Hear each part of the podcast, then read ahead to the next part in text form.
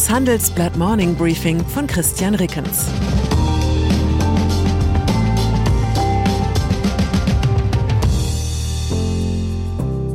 Guten Morgen allerseits. Heute ist Montag, der 14. Februar, und das sind unsere Themen. Das Bangen um die Ukraine, das Comeback des Lars Feld, der Krimi um Tesla in Grünheide. Ukraine-Krise. Vor Europa liegt eine weitere Woche des Wartens auf den Krieg. Zwei kaum zu glaubende Szenarien drängen sich auf. Zum einen die Möglichkeit, dass Wladimir Putin mit seinen an der Grenze aufmarschierten Bataillonen tatsächlich auf breiter Front gegen die Ukraine losschlägt. Das wäre ein verbrecherischer Angriffskrieg mit Panzerarmeen, Artilleriefeuer und Bombenangriffen, wie der Kontinent ihn seit dem deutschen Überfall auf die Sowjetunion 1941 nicht mehr erlebt hat aber auch das Alternativszenario wirkt höchst unwahrscheinlich. Es ist kaum denkbar, dass die aus ganz Russland zusammengezogenen rund 130.000 Soldaten einfach wieder abziehen, wie es die russische Regierung verspricht.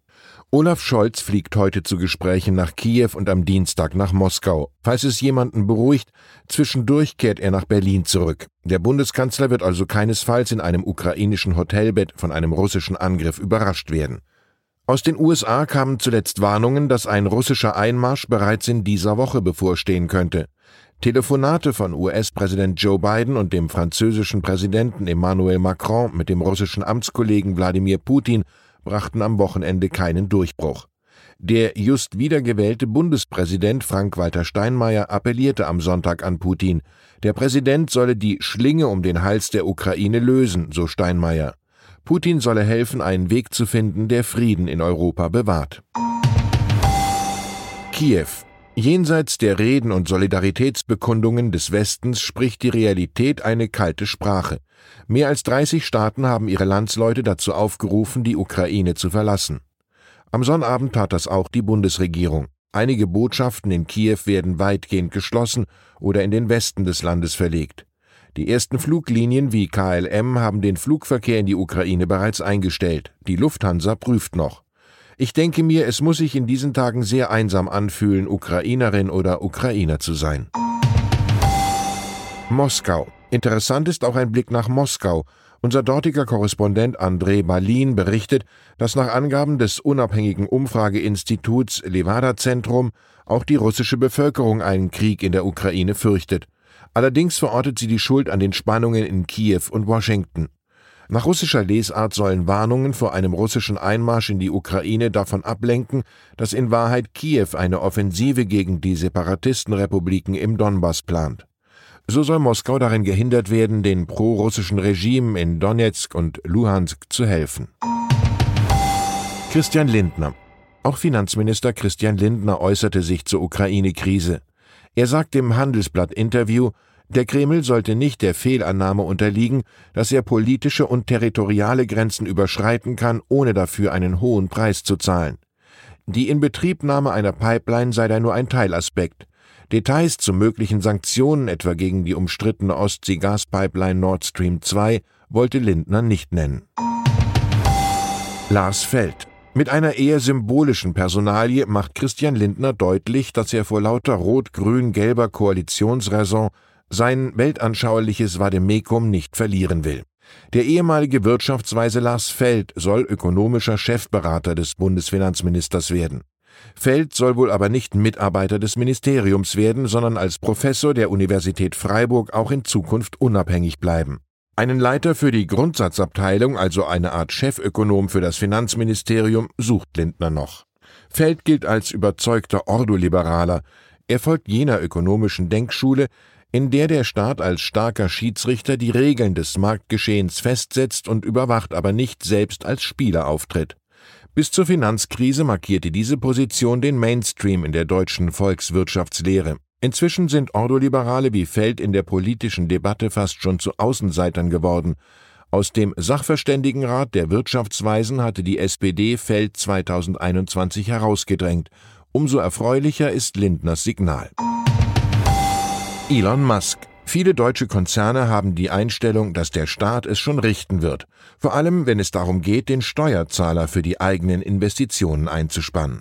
Wie übermüdete Sechsjährige auf dem Sonntagsspaziergang hatten deutsche Autokonzerne vor einigen Jahren nach staatlichen Hilfen gegreint. Papa, ich kann nicht mehr, bau mir ein Ladenetz. Tesla-Gründer Elon Musk schuf lieber Fakten. Er überzog Europa mit einem Netz seiner firmeneigenen Supercharger. Seitdem ist Tesla die einzige Elektroautomarke, in der man längere Reisen unternehmen kann, ohne sich unentwegt zu fragen, funktioniert die nächste Ladesäule? Und habe ich die richtige App dafür?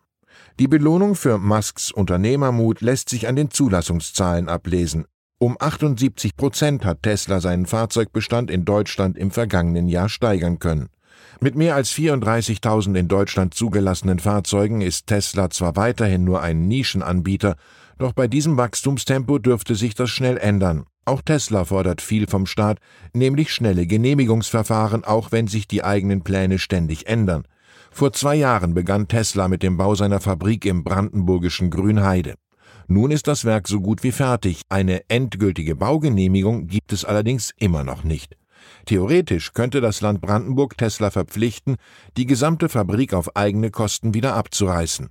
Unsere Reporter Silke Kersting und Dietmar Neuerer haben den Krimi um den Fabrikbau von Grünheide rekonstruiert. Sie erzählen die Geschichte eines unwahrscheinlichen Helden. Der brandenburgische Wirtschaftsminister Jörg Steinbach, SPD, war es, der im September 2019 Tesla-Manager zu einem Rundflug in einem Antonov-Doppeldecker einlud. Er wollte sie überzeugen, wie viel Platz sein Bundesland für Teslas Pläne zu bieten habe. Anschließend boxte Steinbach das Projekt durch alle Planungsinstanzen und Einspruchsverfahren. Einmal stand der Minister dabei so dicht vor dem Scheitern, dass er sich dringend einen Whisky gönnen musste. Die Saga von Grünheide zeigt, was in Deutschland alles geht, wenn sich Politiker als Möglichmacher verstehen. Olaf Scholz. Und dann ist da noch Olaf Scholz. Er hat seit gestern mit Ed Bundeskanzler einen offiziellen Twitter-Account. Auf seinem bisherigen Kanal Ed Olaf Scholz soll es fortan um die SPD und seinen Wahlkreis gehen. Nach einem kurzen Glückwunsch an den wiedergewählten Bundespräsidenten folgte am Sonntagabend eine Ankündigung im gewohnt nüchternen Scholz-Tonfall. Ich bin Bundeskanzler geworden mit dem Anspruch, meine Politik zu erklären. Das soll ab jetzt auch auf diesem Kanal geschehen. Zumindest in dem Maße, in dem es die 280 Zeichen es zulassen. Ich freue mich. Meine Vermutung ist, für Olaf Scholz wird die Herausforderung vor allem darin bestehen, die 280 Zeichen irgendwann auch einmal voll zu kriegen.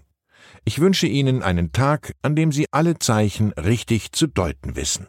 Herzliche Grüße, Ihr Christian Rickens.